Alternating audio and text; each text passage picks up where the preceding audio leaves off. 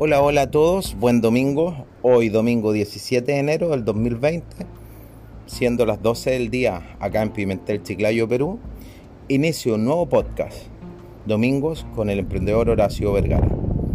El podcast de hoy lo he denominado Los campeones del mundo jamás han ganado por lo que dicen los comentaristas, ganan por su trabajo, Ganan porque saben entender al staff técnico y qué es lo que quieren y necesitan de ello. Eh, para comenzar voy a hacer mención a los últimos seis campeones del mundo. El último campeón del mundo en fútbol fue Francia, el año 2018. El año 2014 Alemania. El año 2010 España. El año 2006 Italia.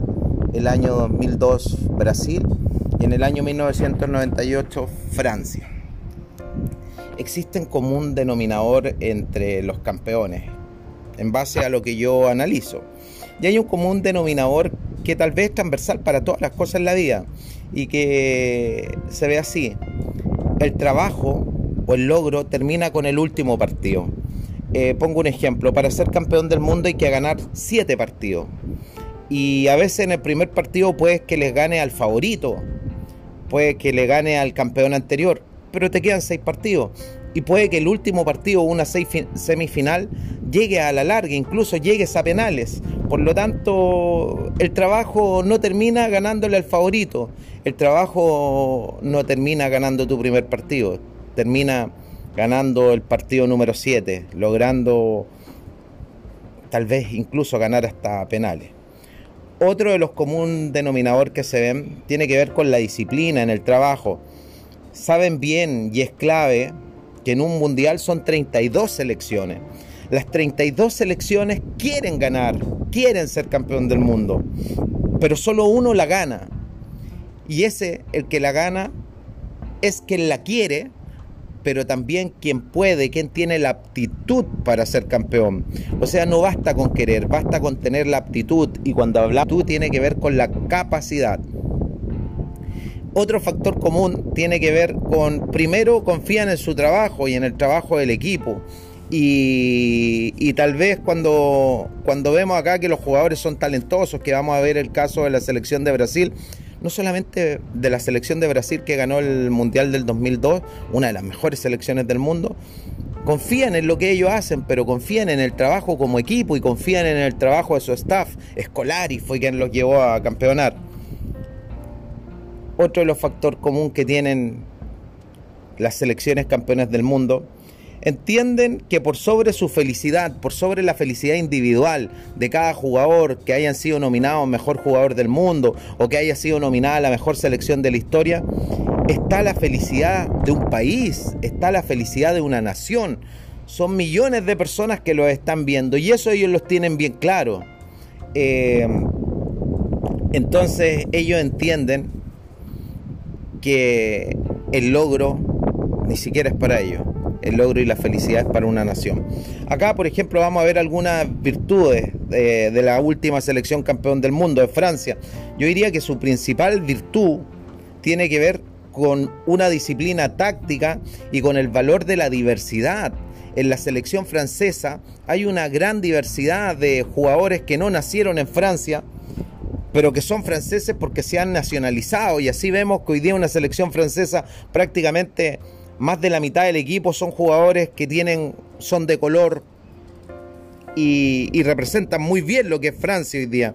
Entonces la principal virtud del último campeón del mundo tiene que ver con la disciplina táctica y el valor a la diversidad. Otra de las virtudes que tiene otro campeón del mundo, que es Alemania en el año 2014, tiene que ver con el orden táctico, una capacidad atlética que tenían los jugadores. Eh, Acá vemos un triunfo de, Alemania jugando en Brasil cuando le ganó a Brasil al local, le ganó 7-1 y ahí vimos todo ese orden táctico, eso que estamos hablando, esa capacidad atlética, esa aptitud atlética que tienen los jugadores franceses. Eh, y lo que deja de manifiesto en la final al ganarle a Argentina 1-0. O sea, cuando, habla, cuando hablo de un orden táctico tiene que ver con saber llevar al campo muy bien lo que el, lo que el staff técnico le ha transmitido, lo que su entrenador le ha transmitido.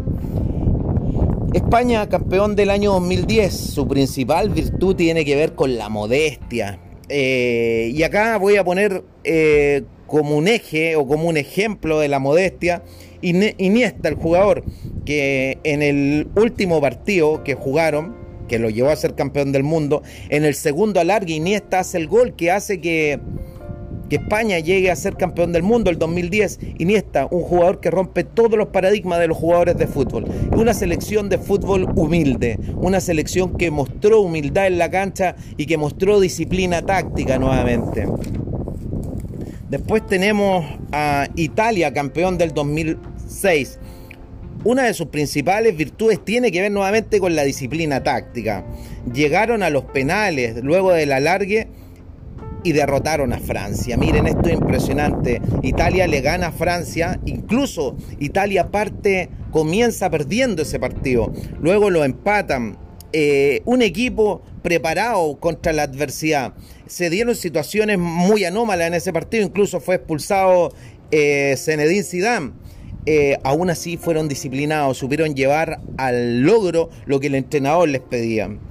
Eh, otra de las virtudes tiene que ver con la humildad de este equipo de Italia. Cuatro copas del mundo, solamente sobrepasados por, por Brasil con cinco copas del mundo. O sea, eh, hay una disciplina táctica, hay una humildad en, el equipo que llegaron a ser campeones del mundo.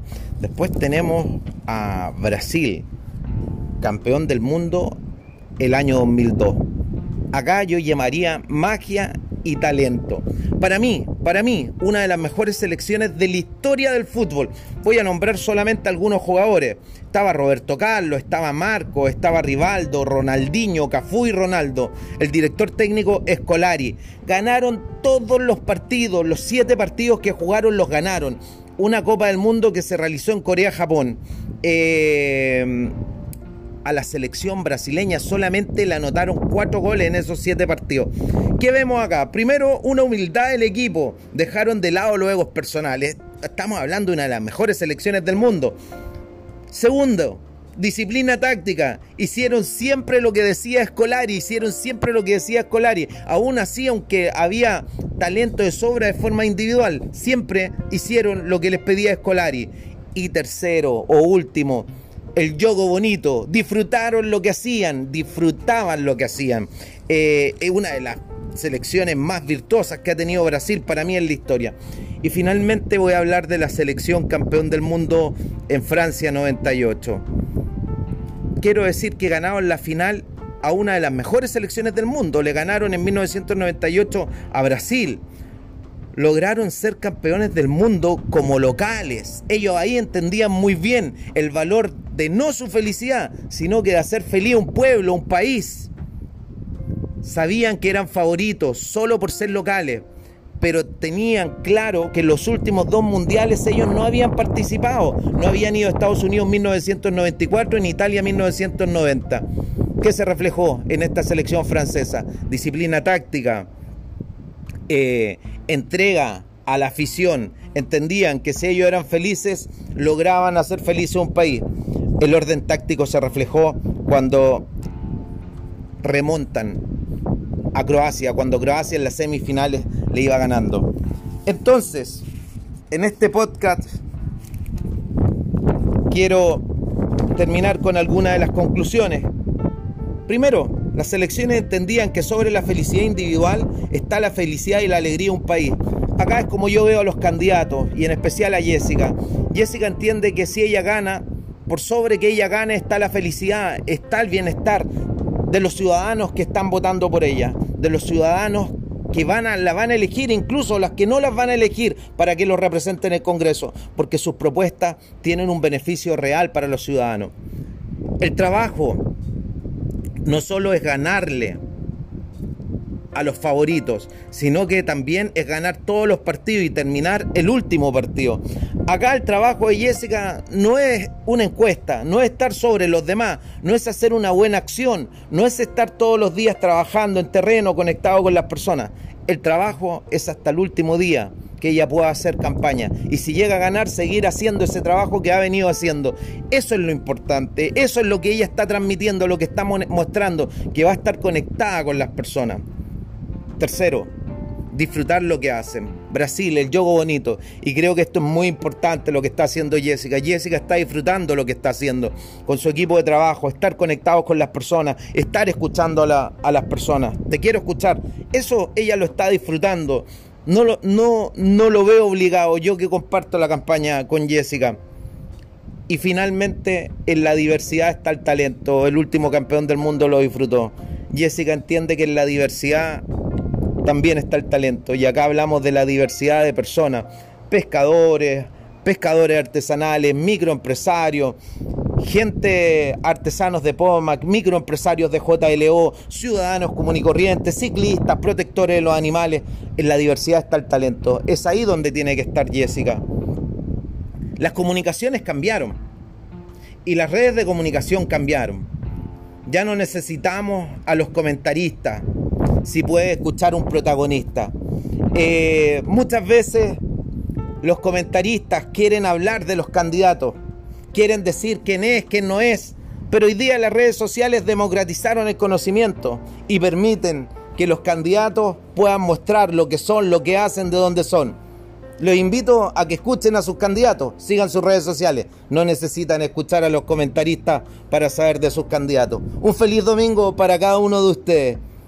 Gracias, que Dios nos bendiga en esta nueva semana que vamos a iniciar. Será hasta el próximo domingo con el emprendedor Horacio Vergara.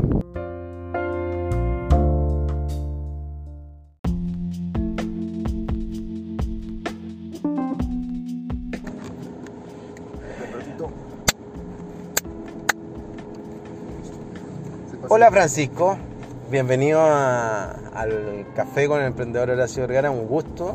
Eh, que te haya animado a participar de mi programa. Un programa muy particular acá en el auto y con nuestros cafés, Francisco. El rico café Narciso de Perú.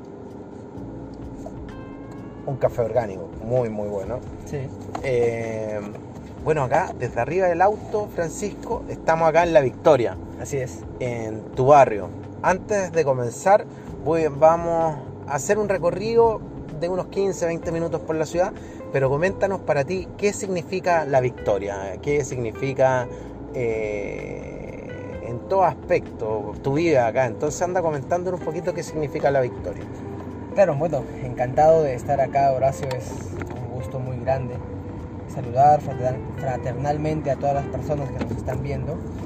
La Victoria es un distrito muy importante en el departamento de Lambayeque, en la provincia de Chiclayo, porque forma parte de planes de urbanización que se han desarrollado.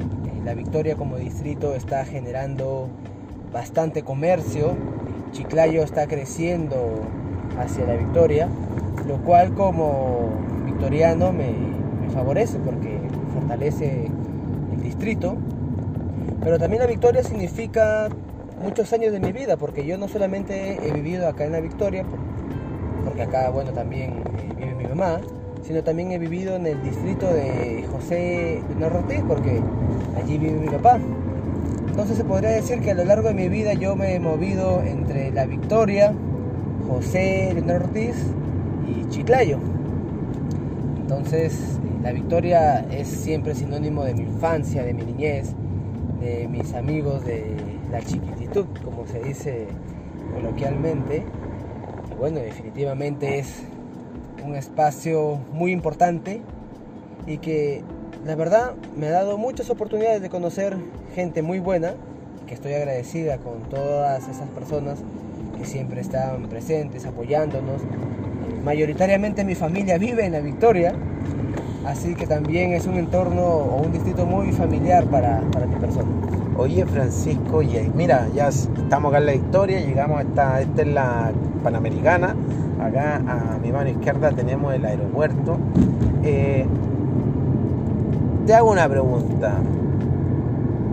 Antes de pasar a que nos cuentes tú quién eres, porque mucha gente ya te debe conocer, ¿qué lugares le gustan a Francisco Aspillaga de acá a la Victoria para ir a dar una vuelta y mostrarle a la gente?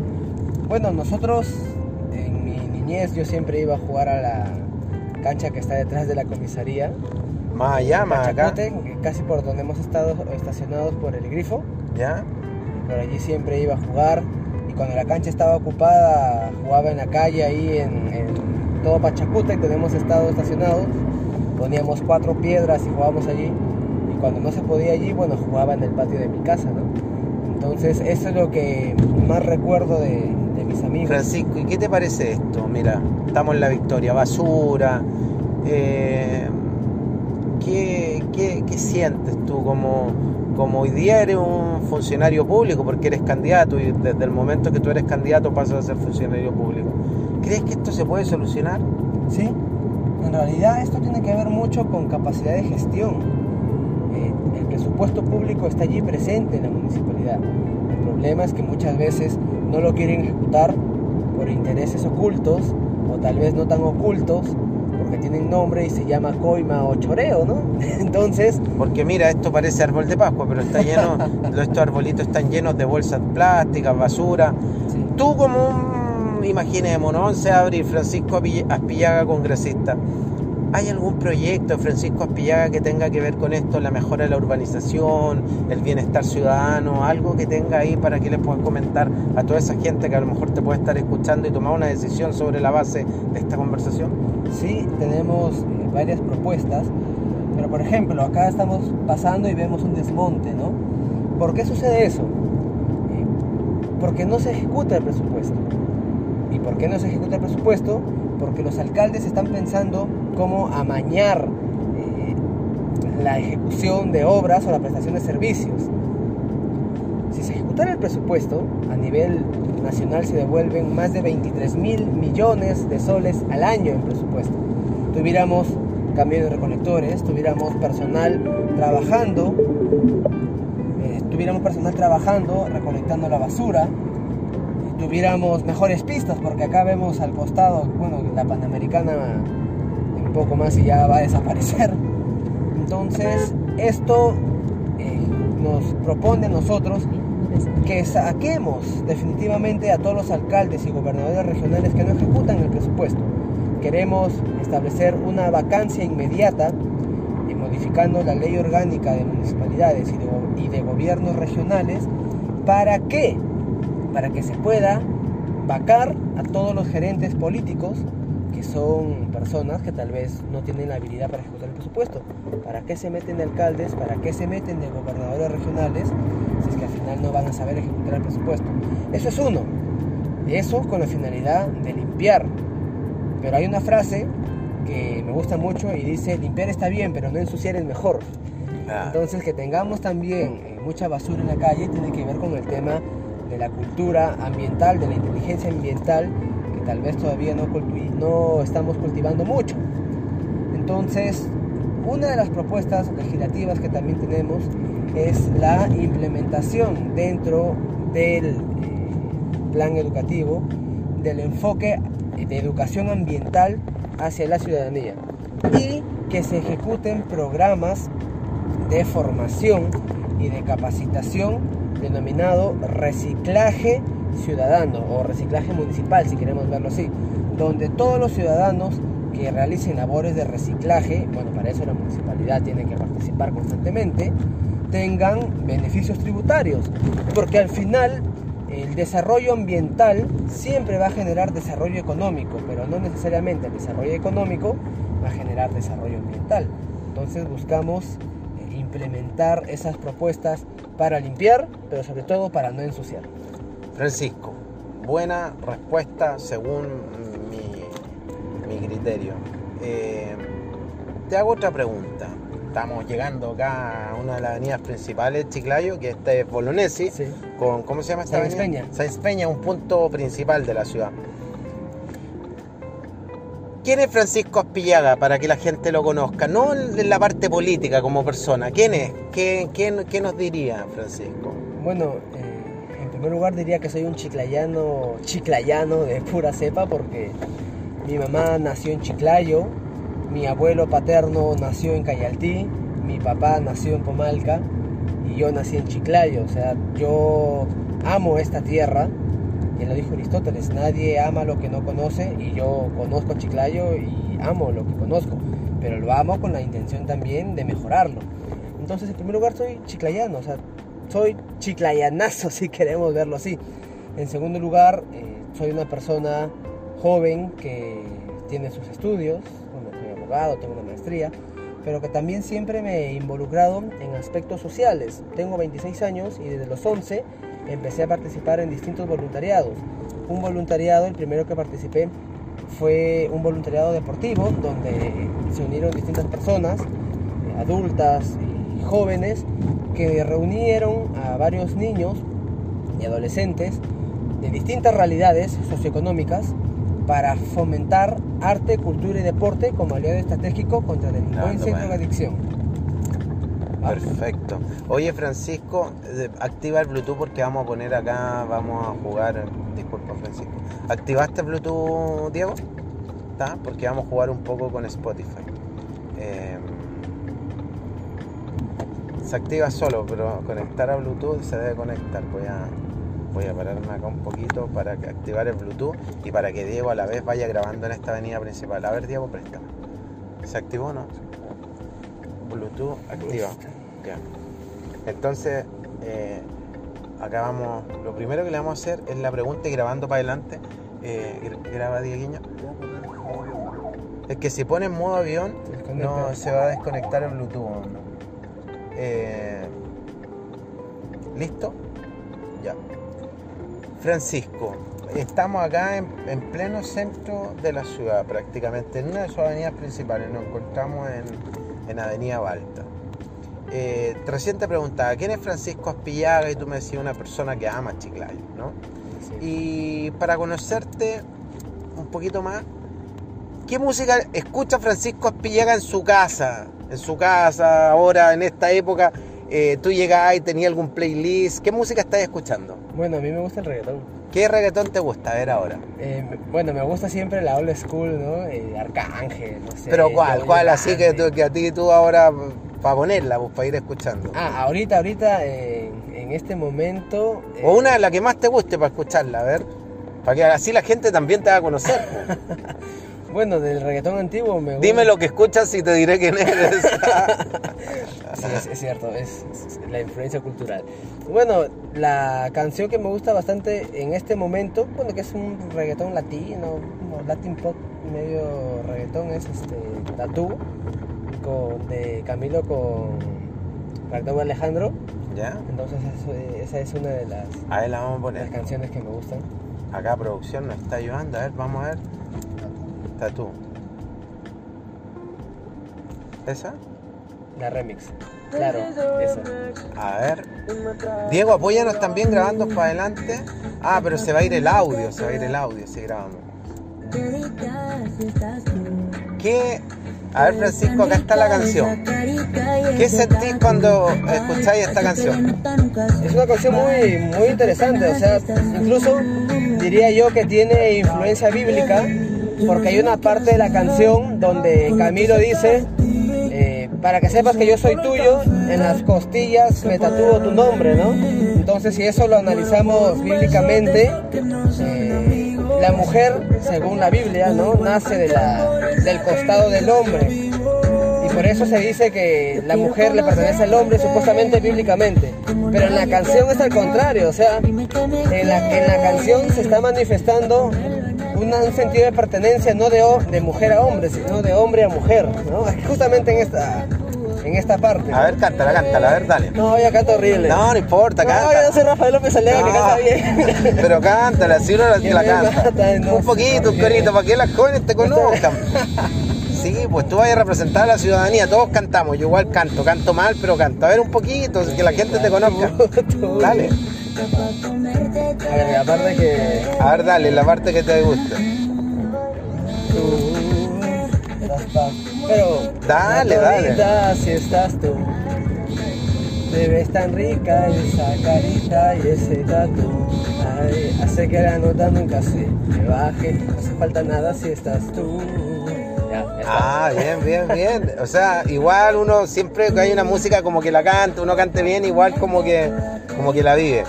Y, ¿Y hay algún playlist que andí en tu celular, ahí en Spotify o en algún... No, mira, la verdad es que yo no uso Spotify. Eh, como tengo varios... YouTube. YouTube. Ni siquiera el premium, sino el normal. El ¿no? normal, ya. Eh, porque tengo varios... Escucháis todas las publicidades que da. sí. Pero, o sea, eh, a mí me gusta el reggaetón escucharlo, pero me gusta bailar sobre todo salsa, ¿no? Salsa y cumbia. El reggaetón para escucharlo por, por la tonada, por la cadencia, ¿no? Pero, La banda, Café 900. Ahí dale, vamos a quedar en rojo. pero eh, en, en baile, baile sí siempre me ha gustado salsa, eh, cumbia, rock and roll me gusta bailar también. Oye Paco, mira, acá al frente, esta es una calle que le llaman, yo a mí me dijeron, no me sé los nombres, pero cada vez que vengo por acá me dicen que es la calle Calzoncillo. Sí. Y acá al frente hay un café muy emblemático que se llama 900, Así Café 900. Eh, ¿Qué lugar le gusta ir a Paco a comer de acá de Chiclayo? Lugar para comer ceviche. Para comer lo que sea, para comer ceviche, para comer un restaurante que tú recomendarías y no solo por la comida, por, por qué lugar para ti es bueno. Bueno, en primer lugar que para mí el mejor lugar donde se come un ceviche o un sudado es en la casa de mi papá porque él prepara. Eh, Pero ya no podemos ir a comer nosotros. pero después, no, pero están invitados. si ah, ok, quieren, ¿eh? ok. Ya Pero- vamos a dar la palabra y vamos a ir donde Jorge Aspillaga a comer ceviche. Claro, pero después eh, hay un restaurante que me gusta mucho que se llama El Achorao, El achorado, ¿dónde queda? A ver. eh, que está a la altura de Cabrera con la Point en toda la esquina. Ya. Me gusta mucho el flameado que le hacen al arroz con mariscos. Ah, ok, ok. Además, te venden unas conchotas negras, porque cuando te vas a un restaurante y pides conchas negras, te dan unas conchas negras chiquitas, dan unas señoras conchas negras, y eso también me, me gusta. ¿Cómo se mucho. llama? El acholado. El achorado. El achorado. Ahí siempre voy y me pido un trigo marino, ¿no? que es arroz con mariscos, eh, este, ceviche de toyo, o, o mixto, perdón, y también viene conchas negras, ¿no? Oye, la Francisco, y, y eso es lo que te gusta comer, pero ¿en qué parte? Así como que te gusta comer en la calle, en una esquinita, a veces uno dice, oye, voy apuradito, como acá, ¿en qué Ah. parte tú te gusta comer? Bueno, yo antes comía mucho cachangas con champú en la calle, hasta que un día me dolió demasiado el estómago y ya no pude comer, pero siempre me ha llamado la atención el tema de cachangas con champú. Y lo que sigo tomando, bueno, hasta antes de, de pandemia, porque ahorita creo que ya no venden, es el emoliente. O sea, yo soy Ah. muy, muy Esquinero. fan del emoliente, claro, me gusta, me gusta bastante. Y el emoliente es muy popular acá en Perú, en todas las esquinas en las mañanas lo encontramos. Sí. Bueno, hay algunos restaurantes que ya venden el emoliente en restaurantes finos, ¿no? O sea, Sí. es algo muy popular del Perú. La cachanga con champú, para decir un poco para la gente que nos puede estar viendo en otros países en Chile, la cachanga es como la sopa y pilla. Y el champú un calentadito de, ¿de qué lo hace? De, ma- de ma- de mote, ¿Ya? o bueno, o maíz como quieras decirle, pero decimos mote, que lo hierven y le ponen chancaca. Entonces el mote o el maíz hervido con la chancaca te hace este, este preparado de de champú. Oye, Francisco, yo sé que tú te estás preparando para el Congreso y, y yo te conozco, yo te quiero como un amigo, por eso Gracias. eres parte de mis primeros invitados. Oye, si llegara tú al Congreso ahora en julio, junio, julio, julio, Ujú. julio, ¿cuál es tu prioridad? ¿Cuál es el primer proyecto que vas a impulsar? Vacar a los alcaldes y gobernadores regionales que no tienen la capacidad para ejecutar el presupuesto público. Créanme que así como la corrupción mata a las personas porque disminuye el gasto público, los alcaldes que no tienen la capacidad de gestión también nos están matando. Porque ¿para qué te metes a ser alcalde o gobernador regional si no tienes la capacidad de ejecutar? O sea, en el sector privado. Si un gerente no cumple con las metas, lo sacan. En el sector público, si no cumples con las metas, como alcalde, como gobernador, no te pueden vacar porque no existe la, la causal, salvo que luego hagas un, eh, un proceso de revocatoria que dura como tres años prácticamente y al final en la votación puede ser que sí o que no. Pero una vacancia inmediata es objetiva. 31 de diciembre de cada año el alcalde no ejecutó, ojo, a ejecutar, no compromiso, que son términos distintos en la ley de contrataciones con el Estado, no ejecutó el 95% del presupuesto como mínimo, el 1 de diciembre el Jurado Nacional de Elecciones le entrega la credencial a la autoridad correspondiente. En el caso del alcalde, el teniente, y en el caso del gobierno, el vicegobernador. Oye, Francisco, y ahora volviendo a retomar el tema de tu vida, Francisco, yo te conozco como Paco Aspillaga. Como mucha gente te conoce como Paco, tú, eh, tu nombre es Francisco, pero mucha gente te conoce como Paco. Paco, yo siempre te he visto muy cercano a tu novia, Alexandra. Es una persona que yo también estimo mucho. eh, la valoramos con Jessica, muchas veces compartimos juntos. Sí. Y también te veo muy cerca de tu mamá. Para ti, ¿qué rol ocupan las mujeres en tu vida? Eh, ¿Y hay algún plan en tu futura llegada al Congreso para las mujeres pro mujer? Sí, bueno, en primer lugar, eh, tengo un excelente ejemplo de mujer. Mi madre eh, se quedó huérfana de, madre cuando ella tenía 5 años. Fue la menor de seis hermanos. Eh, tuvo que hacerse prácticamente sola. Imagínate, menor de seis hermanos de 5 años, quedarse huérfana de madre, ¿no? Eh, y ella, en base a su esfuerzo, ya lleva más de 40 años trabajando en la municipalidad provincial de Chiclayo. Estudió psicología, es- ha terminado una maestría en gestión del talento humano. Mi madre es mujer maravilla, por así decirlo. Es madre, ama de casa, política, emprendedora, eh, intelectual, ¿no? Es, es todo. Entonces, eh, Bueno, y dentro, en los próximos programas va a venir tu mamá, también la vamos a entrevistar, Sí. así es que, porque ella va también como candidata con el número Cuatro. 4. sí, Entonces así la es. vamos a entrevistar, vamos a escuchar un poquito a tu mamá. Pero, o sea, ahora Paco, cuéntanos, ¿qué proyectos tú vas a impulsar pro mujer? Mira, como abogado exi- existe una problemática muy fuerte con el acoso eh, sexual callejero. No está regulado, no está penado. Y te cuento un caso muy, muy interesante y que pasó justamente con Alexandra. Alexandra un día estaba caminando por el estadio. Alexandra es tu novia, Exacto, para que la gente... Alexandra estaba caminando por el estadio y un taxista eh, la empieza a seguir, a acosar y a silbarle, ¿no? Mamita, bueno, ya todo lo que se imaginen, ¿no? Entonces eh, Alexandra voltea, lo increpa, lo graba, toma fotos, perdón, y, este señor, ¿no? Es joven, ni siquiera señor, tendrá pues que 30 años. Y le dicen a uno que todavía le dices cosas buenas, se, se, este, se ofenden. Pero a qué mujer le va a decir, oye, qué rica estás y ven para reventarte, tú ya sabes, ¿no? Eh, entonces yo hice la publicación, hicimos el tema mediático y este joven en el audio que envía reconoce que le había silbado. O sea, reconoce que le estaba siguiendo, que le estaba silbando, porque al final tuve contacto con él, pero evidentemente negó que le haya dicho todas esas cosas, ¿no? Pero eso, evidentemente, también está dentro de acoso sexual callejero. Nos vamos a la fiscalía, denunciamos y archivan el caso. Porque para la norma penal que existe en este momento, el silbido no es un acoso sexual callejero. Quería toser, no te quería interrumpir, pero continuamos. Entonces me decía Francisco que el silbido no es considerado. Pero ahora yo te hago una pregunta. Eh, ¿Qué falta? Porque a veces eh, yo creo que cualquier cosa que uno insinúe sin la voluntad del otro, eh, hay una vulneración, ¿no es cierto? Porque las libertades de uno terminan cuando empieza a atropellar las del otro. ¿Qué falta ahí entonces, Francisco? Miren, a nivel de políticas públicas, definitivamente falta una educación con igualdad y complementariedad. Una educación donde se entienda el rol eh, importante de la mujer, pero también de la familia.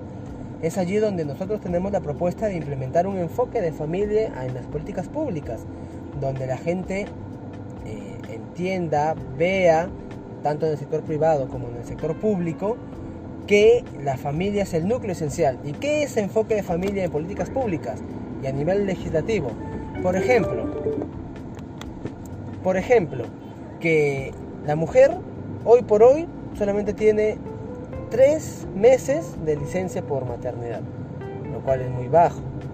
Entonces nosotros quisiéramos aplicar, como sucede en otros países, una licencia por maternidad de todo el periodo de gestación, de nueve meses. ¿Qué sucede también? Que el padre tiene solamente eh, días como licencia por paternidad. le recae toda la responsabilidad a la madre. Entonces, ¿qué queremos proponer también?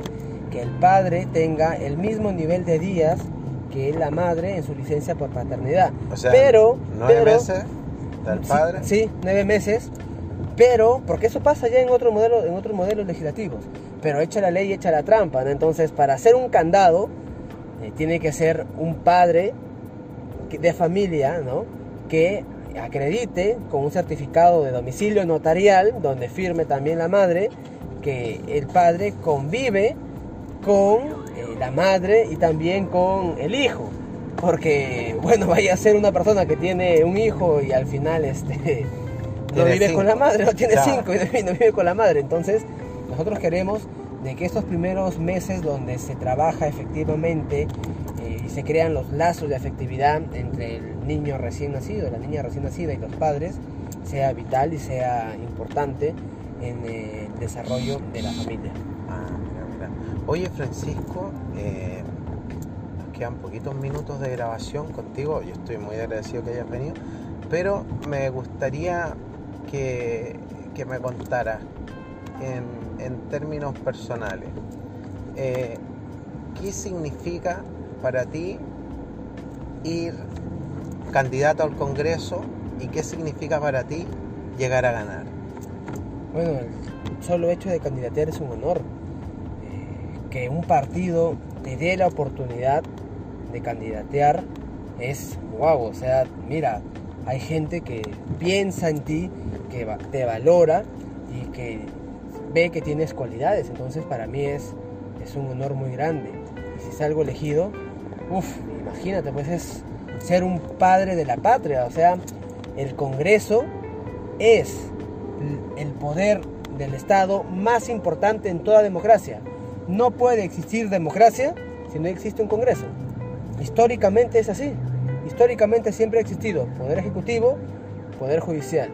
Poder judicial manejado por el poder ejecutivo. ¿Quién era el poder ejecutivo? El rey, ¿no? El emperador, el señor feudal. El Congreso representa a la ciudadanía y esa es la principal función de un congresista. Su principal función no es legislar, su principal función es representar, luego legislar y luego fiscalizar. Entonces, imagínate ser el representante de una nación, porque el congresista no solamente representa el departamento, sino representa a la nación. Ser un representante del país es un honor Oye, Muy delicioso el café Sí. narciso entre, entre paréntesis, aprovechando que acá está un poco detenido el tráfico. Oye, Francisco, el 11 de abril, ¿dónde esperan los resultados Francisco Espillaga? Bueno, si gustas podemos esperarnos juntos, así que Bueno, no, no hay ningún problema. sí, claro, vamos, muy probable. Bueno, la gente que nos está viendo sabe que Jessica, mi señora, también está yendo como candidata congresista por el mismo partido Francisco Espillaga, Renovación Popular, ahí todo apoyando a Rafael López Aliaga.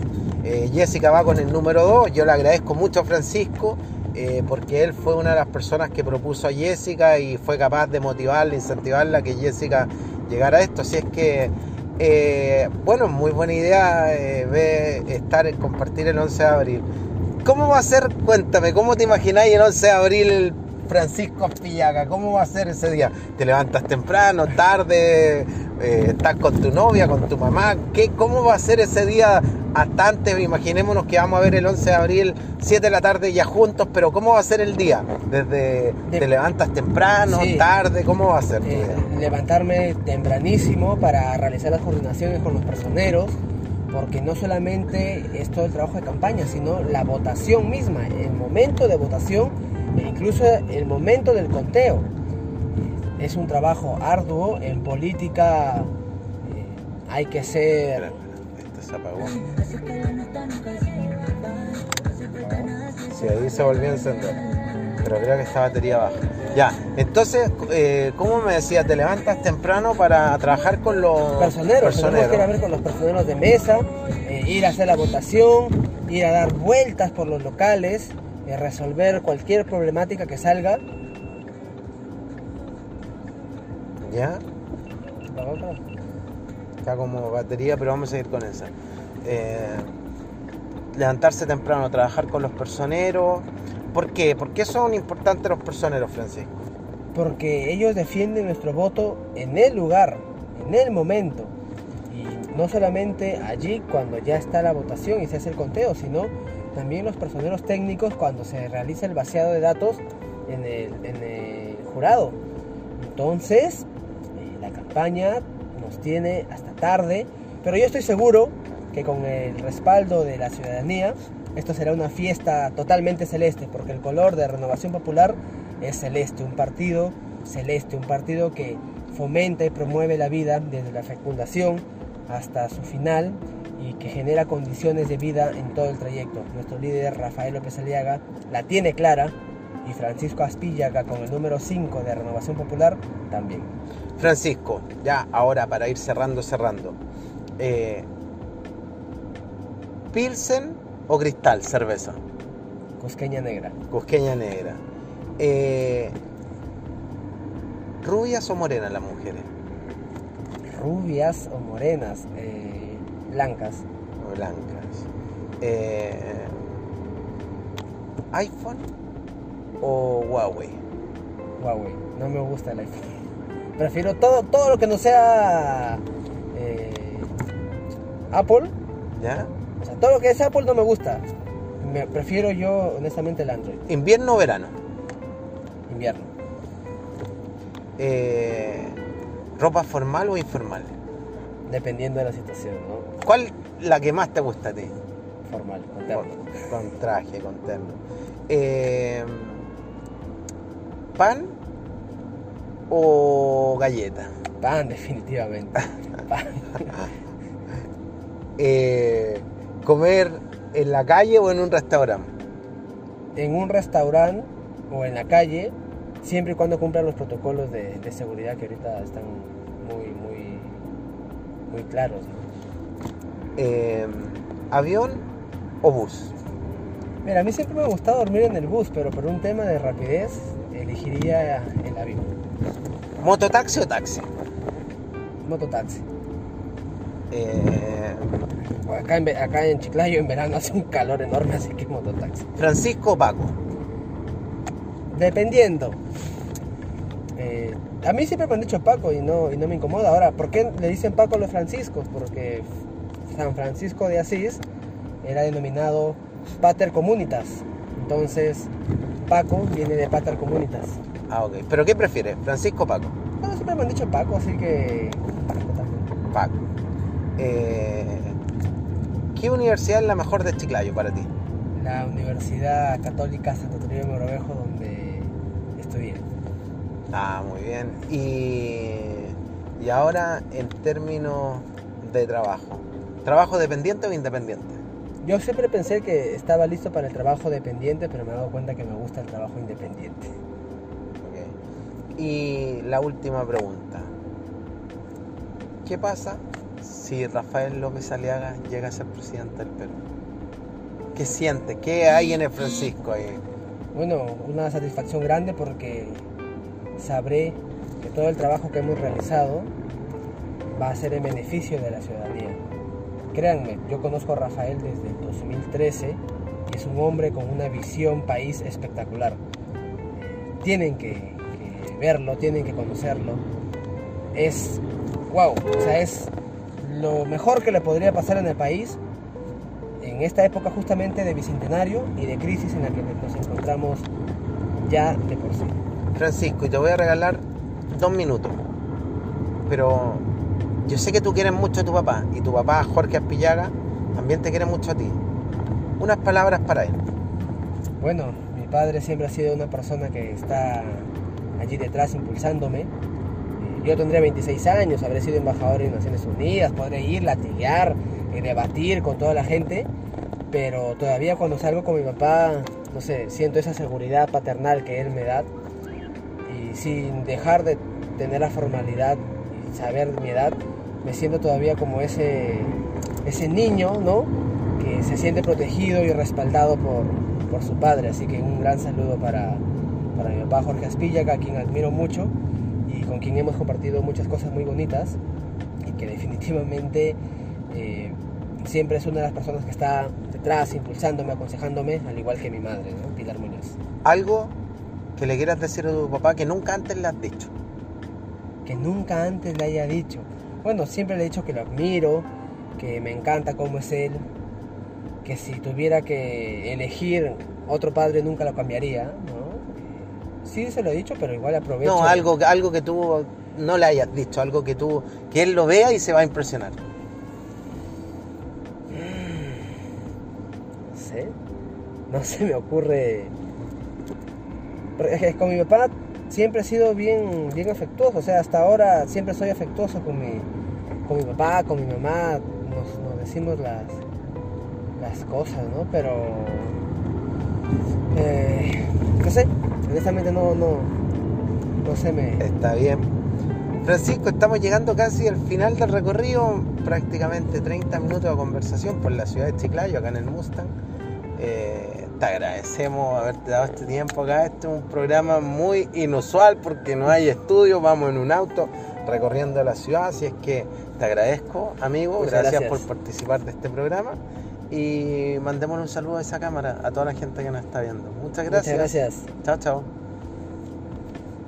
Apriétale el rojo, Paco.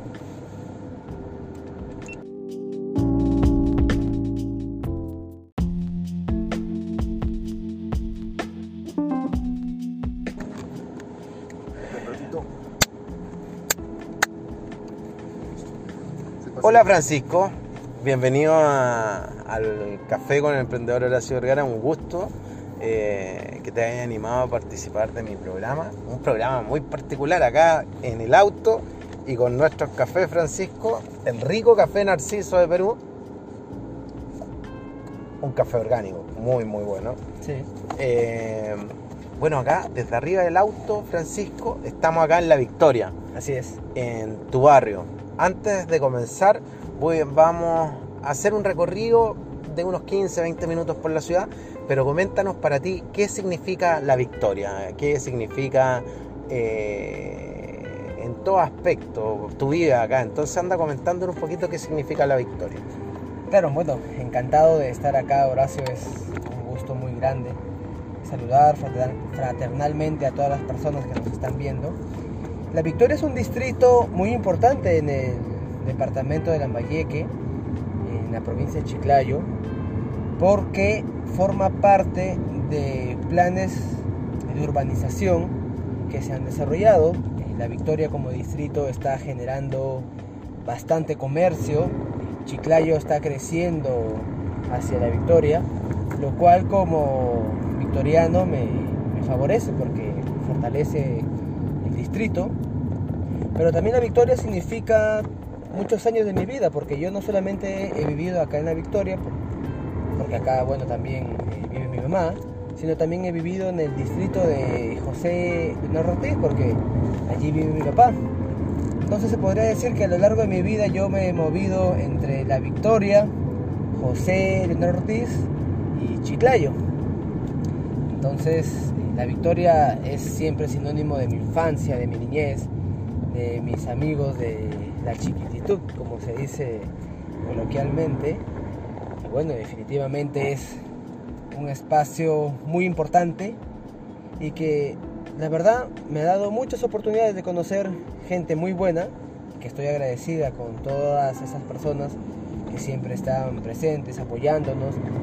Mayoritariamente mi familia vive en la Victoria, así que también es un entorno o un distrito muy familiar para, para mi persona. Oye Francisco, y mira, ya estamos acá en la Victoria, llegamos a esta, esta es la Panamericana, acá a mi mano izquierda tenemos el aeropuerto. Eh, te hago una pregunta. Antes de pasar a que nos cuentes tú quién eres, porque mucha gente ya te debe conocer, ¿qué lugares le gustan a Francisco Aspillaga de acá a la Victoria para ir a dar una vuelta y mostrarle a la gente? Bueno, nosotros en mi niñez yo siempre iba a jugar a la cancha que está detrás de la comisaría. Más acá, casi por donde hemos estado estacionados por el grifo. ¿ya? Por allí siempre iba a jugar y cuando la cancha estaba ocupada jugaba en la calle ahí en, en todo Pachacute donde hemos estado estacionados.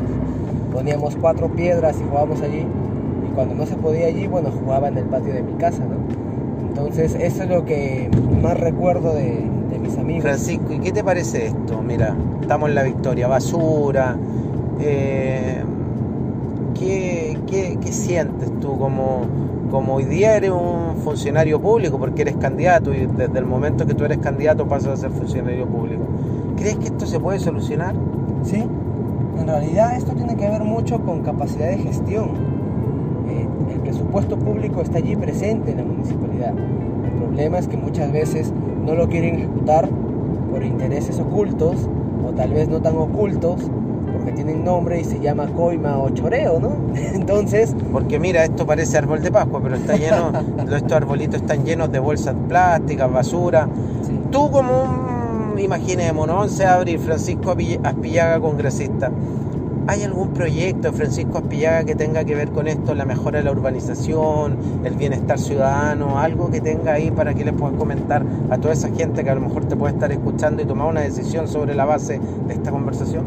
Sí, tenemos eh, varias propuestas, pero por ejemplo, acá estamos pasando y vemos un desmonte, ¿no? ¿Por qué sucede eso? Eh, porque no se ejecuta el presupuesto. ¿Y por qué no se ejecuta el presupuesto? Porque los alcaldes están pensando cómo amañar eh, la ejecución de obras o la prestación de servicios. Si se ejecutara el presupuesto, a nivel nacional se devuelven más de 23 mil millones de soles al año en presupuesto. Tuviéramos camiones recolectores, tuviéramos personal trabajando, eh, tuviéramos personal trabajando recolectando la basura, tuviéramos mejores pistas, porque acá vemos al costado, bueno, la Panamericana un poco más y ya va a desaparecer. Entonces, esto eh, nos propone nosotros que saquemos definitivamente a todos los alcaldes y gobernadores regionales que no ejecutan el presupuesto. Queremos establecer una vacancia inmediata y modificando la ley orgánica de municipalidades y de, y de gobiernos regionales. ¿Para qué? Para que se pueda vacar a todos los gerentes políticos que son personas que tal vez no tienen la habilidad para ejecutar el presupuesto. ¿Para qué se meten de alcaldes? ¿Para qué se meten de gobernadores regionales si es que al final no van a saber ejecutar el presupuesto? Eso es uno. Eso con la finalidad de limpiar. Pero hay una frase que me gusta mucho y dice, limpiar está bien, pero no ensuciar es mejor. Entonces que tengamos también eh, mucha basura en la calle tiene que ver con el tema de la cultura ambiental, de la inteligencia ambiental tal vez todavía no, no estamos cultivando mucho.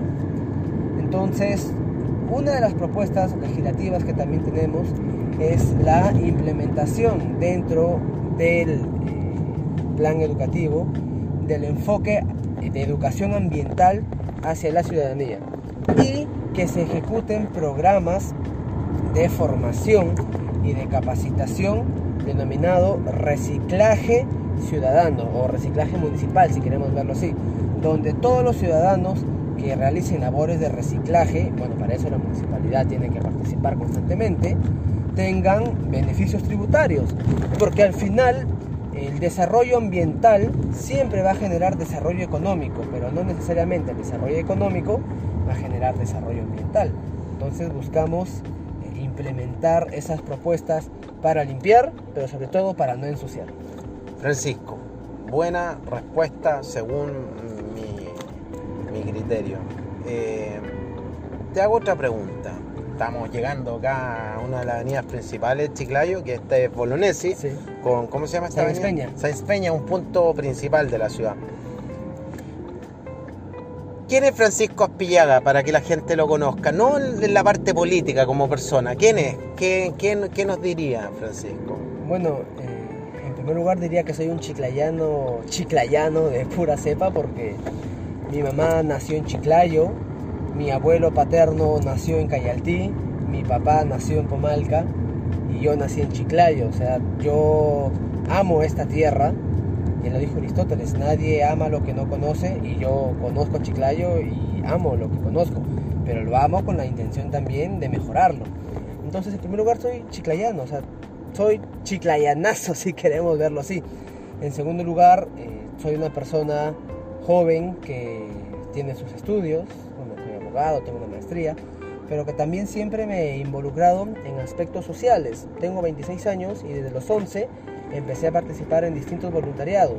Un voluntariado, el primero que participé, fue un voluntariado deportivo donde se unieron distintas personas adultas y jóvenes que reunieron a varios niños y adolescentes de distintas realidades socioeconómicas para fomentar arte, cultura y deporte como aliado estratégico contra la delincuencia y drogadicción.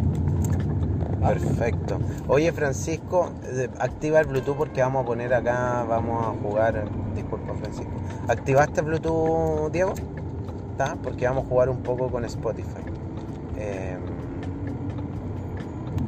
se activa solo, pero conectar a Bluetooth se debe conectar. Voy a, voy a pararme acá un poquito para activar el Bluetooth y para que Diego a la vez vaya grabando en esta avenida principal. A ver, Diego, préstame. ¿Se activó o no? Bluetooth activa. Ya. Entonces, eh, acá vamos. Lo primero que le vamos a hacer es la pregunta y grabando para adelante. Eh, graba Dieguiño. Es que si pone en modo avión, no se va a desconectar el Bluetooth. Eh, ¿Listo? Ya. Francisco, estamos acá en, pleno centro de la ciudad, prácticamente, en una de sus avenidas principales. Nos encontramos en, en Avenida Balta. Eh, recién te preguntaba, ¿quién es Francisco Aspillaga? Y tú me decías una persona que ama Chiclayo, ¿no? Y para conocerte un poquito más, ¿qué música escucha Francisco Aspillaga en su casa? En su casa, ahora, en esta época, eh, tú llegás y tenías algún playlist. ¿Qué música estás escuchando? Bueno, a mí me gusta el reggaetón. ¿Qué reggaetón te gusta? A ver ahora. Eh, bueno, me gusta siempre la old school, ¿no? Eh, Arcángel, no sé. ¿Pero cuál? ¿Cuál? Así que, que a ti tú ahora para ponerla, pues, para ir escuchando. Ah, ahorita, ahorita, en este momento. O una, la que más te guste para escucharla, a ver. Para que así la gente también te va a conocer. bueno, del reggaetón antiguo me gusta. Dime lo que escuchas y te diré quién eres. sí, es, cierto, es, la influencia cultural. Bueno, la canción que me gusta bastante en este momento, bueno, que es un reggaetón latino, un latin pop medio reggaetón, es este Tatú de Camilo con Raúl Alejandro. ¿Ya? Entonces esa es una de las, a la vamos a poner. las canciones que me gustan.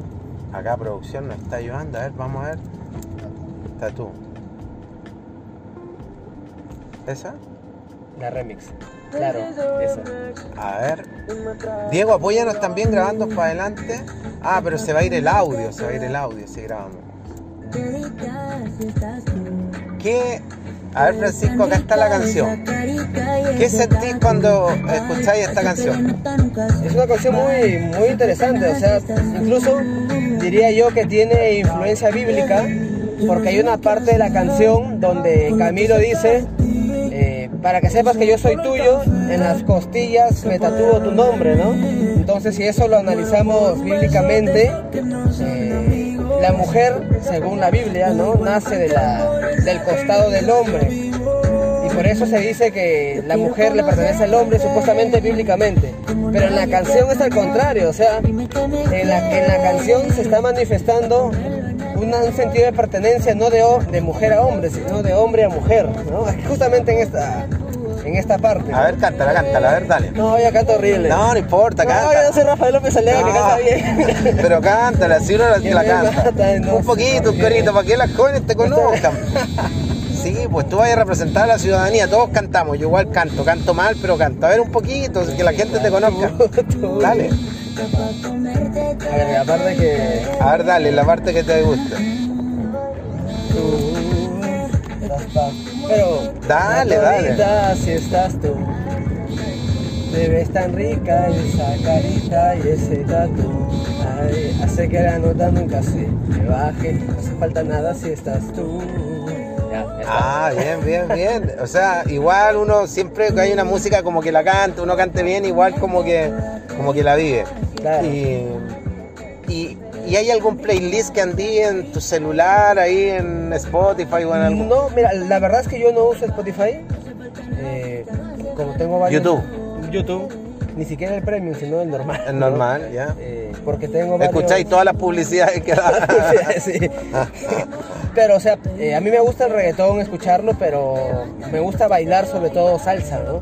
Salsa y cumbia. El reggaetón para escucharlo por, por la tonada, por la cadencia, ¿no? Pero. La banda, el café 900, ahí dale, vamos a quedar en rojo. Pero eh, en baile baile sí, siempre me ha gustado salsa, eh, cumbia, rock and roll me gusta bailar también. Oye Paco, mira, acá al frente, esta es una calle que le llaman, yo a mí me dijeron, no me sé los nombres, pero cada vez que vengo por acá me dicen que es la calle Calzoncillo. Sí, Y acá al frente hay un café muy emblemático que se llama 900, Así Café 900. Eh, ¿Qué lugar le gusta ir a Paco a comer de acá de Chiclayo? lugar para comer ceviche. Para comer lo que sea, para comer ceviche, para comer un restaurante que tú recomendarías y no solo por la comida, por, por qué lugar para ti es bueno. Bueno, en primer lugar que para mí el mejor lugar donde se come un ceviche o un sudado es en la casa de mi papá porque él prepara. Eh, Pero ya no podemos ir a comer nosotros. pero después, no, pero están invitados. si ah, ok, quieren, ¿eh? ok. Ya Pero- vamos a dar la palabra y vamos a ir donde Jorge Aspillaga a comer ceviche. Claro, pero después eh, hay un restaurante que me gusta mucho que se llama El Achorado, El achorado, ¿dónde queda? A ver. eh, que está a la altura de Cabrera con la Point en toda la esquina. Ya. Me gusta mucho el flameado que le hacen al arroz con mariscos. Ah, ok, ok. Además, te venden unas conchotas negras porque cuando te vas a un restaurante y pides conchas negras, te dan unas conchas negras chiquitas. Te dan unas señoras conchas negras. Y eso también me, me gusta. ¿Cómo se llama? El acholado. El achorado. El achorado. Ahí siempre voy y me pido un trigo marino, ¿no? que es arroz con mariscos, eh, este, ceviche de toyo, o, o mixto, perdón, y también viene conchas negras, ¿no? Oye. Francisco, y, y eso es lo que te gusta comer, pero ¿en qué parte? Así como que te gusta comer en la calle, en una esquinita, a veces uno dice, oye, voy apuradito, como acá, ¿en qué Ah. parte tú te gusta comer? Bueno, yo antes comía mucho cachangas con champú en la calle, hasta que un día me dolió demasiado el estómago y ya no pude comer, pero siempre me ha llamado la atención el tema de cachangas con champú.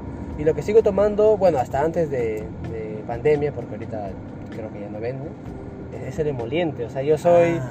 Muy, muy Esquinero. fan del emoliente, claro, me gusta, me gusta bastante. Y el emoliente es muy popular acá en Perú, en todas las esquinas en las mañanas lo Sí. encontramos.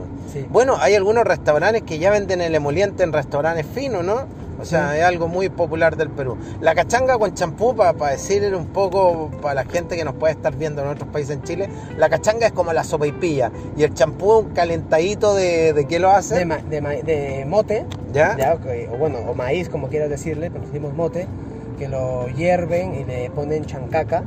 Entonces el, el mote o el maíz hervido con la chancaca te hace este, este preparado de, de champú. Oye, Francisco, yo sé que tú te estás preparando para el Congreso y, y yo te conozco, yo te quiero como un amigo, por eso eres parte de mis primeros invitados. Oye, si llegara tú al Congreso ahora en julio, junio, julio, julio, julio, ¿cuál es tu prioridad? ¿Cuál es el primer proyecto que vas a impulsar? Vacar a los alcaldes y gobernadores regionales que no tienen la capacidad para ejecutar el presupuesto público. Créanme que así como la corrupción mata a las personas porque disminuye el gasto público, los alcaldes que no tienen la capacidad de gestión también los están matando. Porque ¿para qué te metes a ser alcalde o gobernador regional si no tienes la capacidad de ejecutar? O sea, en el sector privado.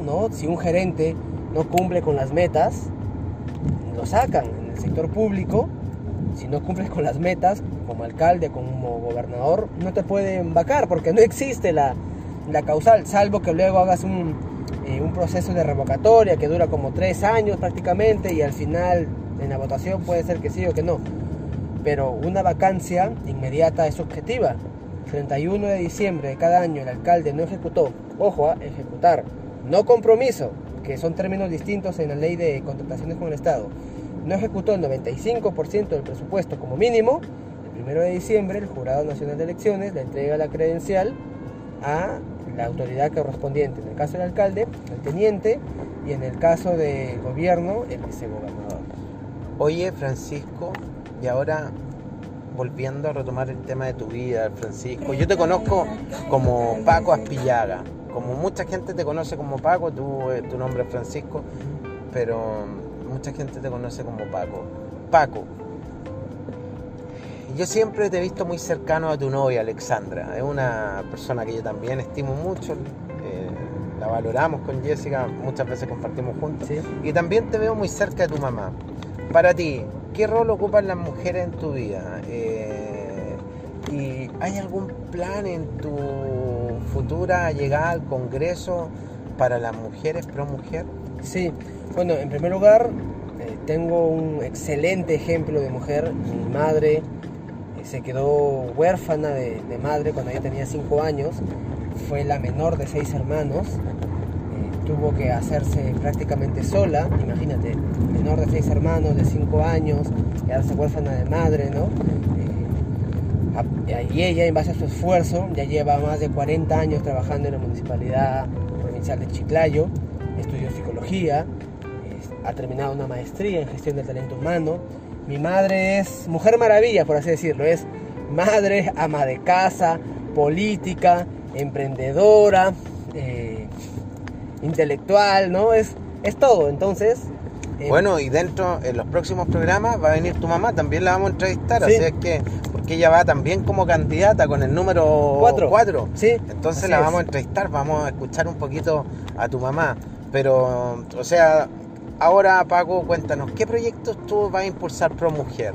Mira, como abogado existe una problemática muy fuerte con el acoso eh, sexual callejero no está regulado, no está penado. Y te cuento un caso muy, muy interesante que pasó justamente con Alexandra. Alexandra un día estaba caminando por el estadio. Alexandra es tu novia, para que la gente... Alexandra estaba caminando por el estadio y un taxista eh, le empieza a seguir, a acosar y a silbarle, ¿no? Mamita, bueno, ya todo lo que se imaginen, ¿no? Entonces eh, Alexandra voltea, le increpa, lo graba, toma fotos, perdón, y este señor, ¿no? Es joven, ni siquiera señor, de 30 años. Y le dicen a uno que todavía le dices cosas buenas, se, este, se, ofenden. Pero a qué mujer le va a decir, oye, qué rica estás y ven para reventarte, tú ya sabes, ¿no? Eh, entonces yo hice la publicación, hicimos el tema mediático y este joven en el audio que envía reconoce que le había silbado. O sea, reconoce que le estaba siguiendo, que le estaba silbando porque al final tuve contacto con él, pero evidentemente negó que le haya dicho todas esas cosas, ¿no? Pero eso, evidentemente, también está dentro de acoso sexual callejero. Nos vamos a la fiscalía, denunciamos y archivan el caso. Porque para la norma penal que existe en este momento, el silbido es un acoso sexual callejero. quería toser, no te quería interrumpir, pero continuamos. Entonces me decía Francisco que el silbido no es considerado. Pero ahora yo te hago una pregunta. Eh,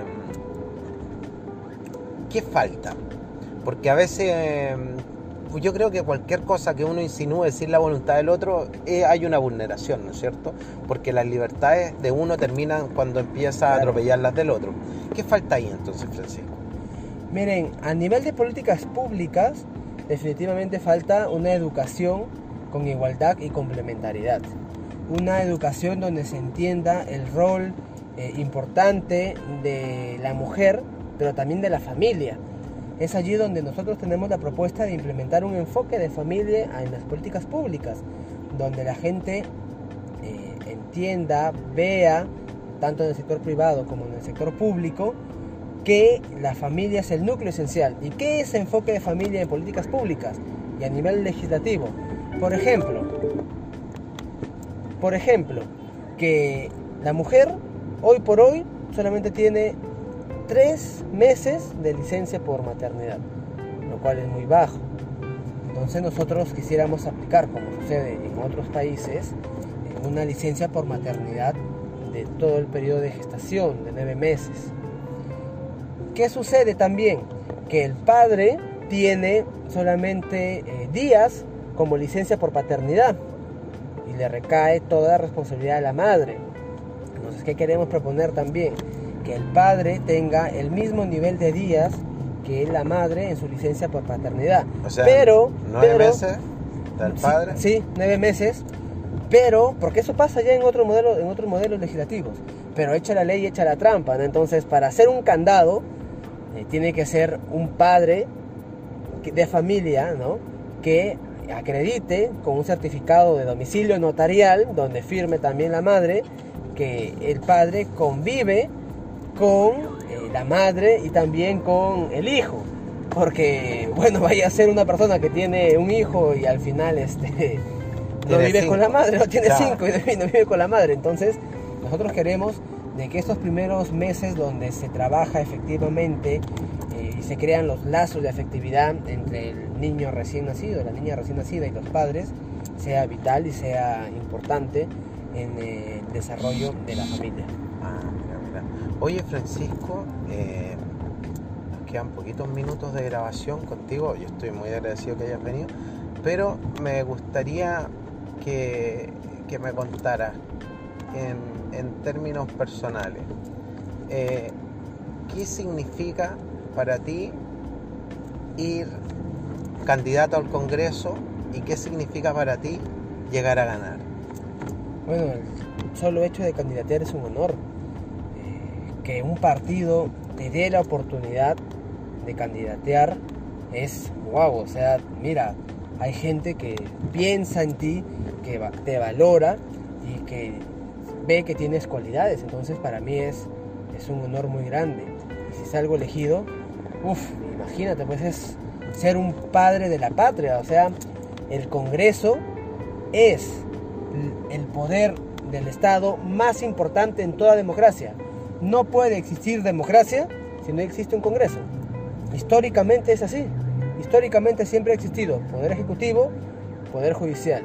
Poder judicial manejado por el Poder Ejecutivo. ¿Quién era el Poder Ejecutivo? El rey, ¿no? El emperador, el señor feudal. El Congreso representa a la ciudadanía y esa es la principal función de un congresista. Su principal función no es legislar, su principal función es representar, luego legislar luego fiscalizar. Entonces, imagínate ser el representante de una nación, porque el congresista no solamente representa el departamento, sino representa a la nación. Ser un representante del país es un honor Oye, muy delicioso el café, ¿Sí? entre, entre paréntesis, aprovechando que acá está un poco detenido el tráfico. Oye, Francisco, el 11 de abril, ¿dónde espera los resultados Francisco Espillaga? Bueno, si gustas podemos esperarnos juntos, así que bueno, no, no, hay ningún problema. Sí, claro, vamos, muy probable. Bueno, la gente que nos está viendo sabe que Jessica, mi señora, también está yendo como candidata congresista por el mismo partido Francisco Espillaga, Renovación Popular, ahí todo apoyando a Rafael López Aliaga. Eh, Jessica va con el número 2, yo le agradezco mucho a Francisco eh, porque él fue una de las personas que propuso a Jessica y fue capaz de motivarla, incentivarla a que Jessica llegara a esto. Así es que, eh, bueno, muy buena idea ver, estar, compartir el 11 de abril. ¿Cómo va a ser? Cuéntame, ¿cómo te imagináis el 11 de abril Francisco Aspillaga, ¿cómo va a ser ese día? ¿Te levantas temprano, tarde? Eh, ¿Estás con tu novia, con tu mamá? ¿Qué, ¿Cómo va a ser ese día hasta antes? Imaginémonos que vamos a ver el 11 de abril, 7 de la tarde ya juntos, pero ¿cómo va a ser el día? Desde te levantas temprano, tarde, ¿cómo va a ser? Eh, levantarme tempranísimo para realizar las coordinaciones con los personeros porque no solamente es todo el trabajo de campaña, sino la votación misma, el momento de votación incluso el momento del conteo. Es un trabajo arduo, en política eh, hay que ser... Este se apagó.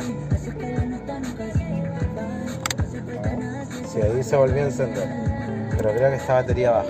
Ya, entonces, eh, ¿cómo me decía? ¿Te levantas temprano para trabajar con los personeros? Personeros. Tenemos que ir a ver con los personeros de mesa, eh, ir a hacer la votación, ir a dar vueltas por los locales, resolver cualquier problemática que salga. ¿Ya? Está como batería, pero vamos a ir con esa. Eh, levantarse temprano, trabajar con los personeros. ¿Por qué? ¿Por qué son importantes los personeros, Francisco? Porque ellos defienden nuestro voto en el lugar, en el momento. Y no solamente allí cuando ya está la votación y se hace el conteo, sino también los personeros técnicos cuando se realiza el vaciado de datos en el, jurado. Entonces, eh, la campaña nos tiene hasta tarde, pero yo estoy seguro que con el respaldo de la ciudadanía, esto será una fiesta totalmente celeste, porque el color de Renovación Popular es celeste, un partido celeste, un partido que fomenta y promueve la vida desde la fecundación hasta su final y que genera condiciones de vida en todo el trayecto. Nuestro líder Rafael López Aliaga la tiene clara y Francisco Aspillaga con el número 5 de Renovación Popular también. Francisco, ya ahora para ir cerrando, cerrando. Eh, ¿Pilsen o cristal, cerveza? Cusqueña negra. Cusqueña negra. Eh, ¿Rubias o morenas las mujeres? Rubias o morenas. Eh, blancas. Blancas. Eh, ¿iPhone o Huawei? Huawei. No me gusta el iPhone. Prefiero todo, todo lo que no sea eh, Apple. ¿Ya? O sea, todo lo que es Apple no me gusta. Me, prefiero yo, honestamente, el Android. ¿Invierno o verano? Invierno. Eh, ¿Ropa formal o informal? Dependiendo de la situación, ¿no? ¿Cuál la que más te gusta a ti? Formal, con terno. Con, con traje, con terno. Eh, ¿Pan o galleta? Pan, definitivamente. Pan. Eh, ¿Comer en la calle o en un restaurante? En un restaurante o en la calle, siempre y cuando cumplan los protocolos de, de seguridad que ahorita están muy claros. ¿no? Eh, ¿Avión o bus? Mira, a mí siempre me ha gustado dormir en el bus, pero por un tema de rapidez elegiría el avión. ¿Mototaxi o taxi? Mototaxi. Eh, Acá en, acá en Chiclayo en verano hace un calor enorme, así que mototaxi. ¿Francisco o Paco? Dependiendo. Eh, a mí siempre me han dicho Paco y no, y no me incomoda. Ahora, ¿por qué le dicen Paco a los franciscos? Porque San Francisco de Asís era denominado Pater Comunitas. Entonces, Paco viene de Pater Comunitas. Ah, ok. ¿Pero qué prefieres? ¿Francisco o Paco? No, siempre me han dicho Paco, así que Paco también. Paco. Eh, ¿Qué universidad es la mejor de Chiclayo para ti? La Universidad Católica Santo Toribio de Mogrovejo, donde estudié. Ah, muy bien. Y, y ahora en términos de trabajo. ¿Trabajo dependiente o independiente?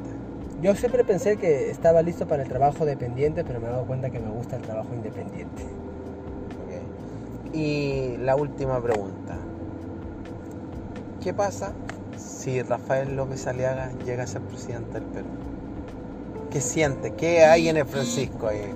Bueno, una satisfacción grande porque sabré que todo el trabajo que hemos realizado va a ser en beneficio de la ciudadanía. Créanme, yo conozco a Rafael desde el 2013 y es un hombre con una visión país espectacular. Tienen que, verlo, tienen que conocerlo. Es, wow, o sea, es lo mejor que le podría pasar en el país en esta época justamente de bicentenario y de crisis en la que nos encontramos ya de por sí. Francisco, y te voy a regalar dos minutos. Pero yo sé que tú quieres mucho a tu papá y tu papá, Jorge Aspillaga, también te quiere mucho a ti. Unas palabras para él.